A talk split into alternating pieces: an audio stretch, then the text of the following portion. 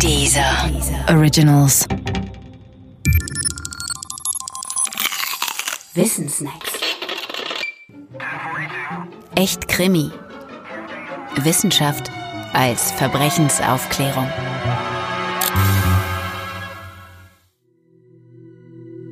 Rasterfahndung.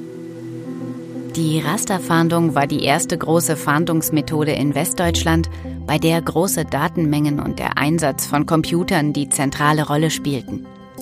Erfunden wurde die Rasterfahndung in den 70er Jahren im Zuge der Fahndung nach den Terroristen der Rote Armee-Fraktion. Verbunden ist sie mit dem Namen Horst Herold, dem damaligen Präsidenten des Bundeskriminalamtes.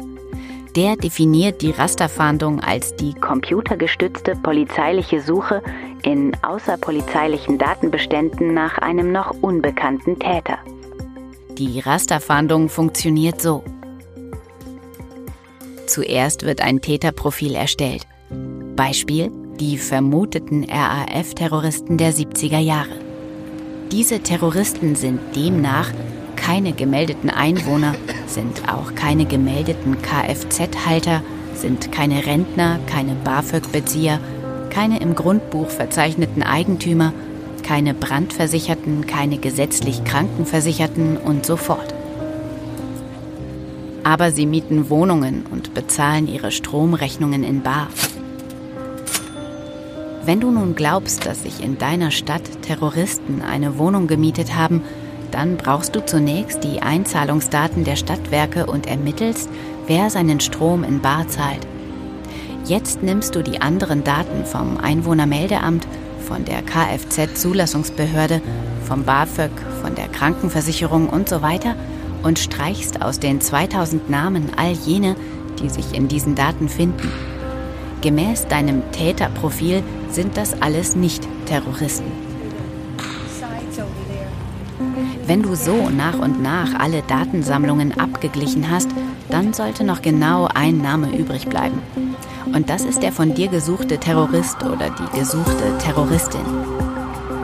Im Grunde ist die Rasterfahndung also eine ziemlich simple Siebmethode, bei der die Tatverdächtigen durch das Raster fallen bzw. fallen sollten. Denn die Rasterfahndung hat ein großes Problem. Das Täterprofil. Das Täterprofil muss zwei Bedingungen erfüllen, nämlich erstens alle Täter beschreiben und zweitens nur die Täter. Tut es das nicht, dann bleiben im ersten Fall manche Täter unentdeckt. Oder aber im zweiten Fall, es werden Personen verdächtigt, die gar keine Täter sind. Nicht jeder nicht gemeldete Mensch mittleren Alters ohne Eigentum und ohne Krankenversicherung ist deshalb schon gleich ein Terrorist.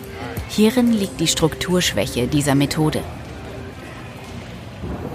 Weil es das für die Rasterfahndung notwendige Täterprofil einfach nicht gibt und nicht geben kann, erlaubt das Bundesverfassungsgericht die Rasterfahndung auch nur dann, wenn zumindest eine konkrete Gefahr für hochrangige Rechtsgüter wie den Bestand oder die Sicherheit des Bundes oder eines Landes oder für Leib, Leben oder Freiheit einer Person gegeben ist.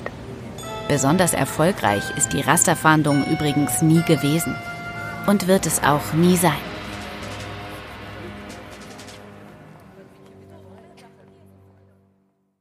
Der Podcast gefällt dir? Höre weitere dieser Originals, Podcasts, Musik und Hörbücher kostenlos auf www.dieser.com.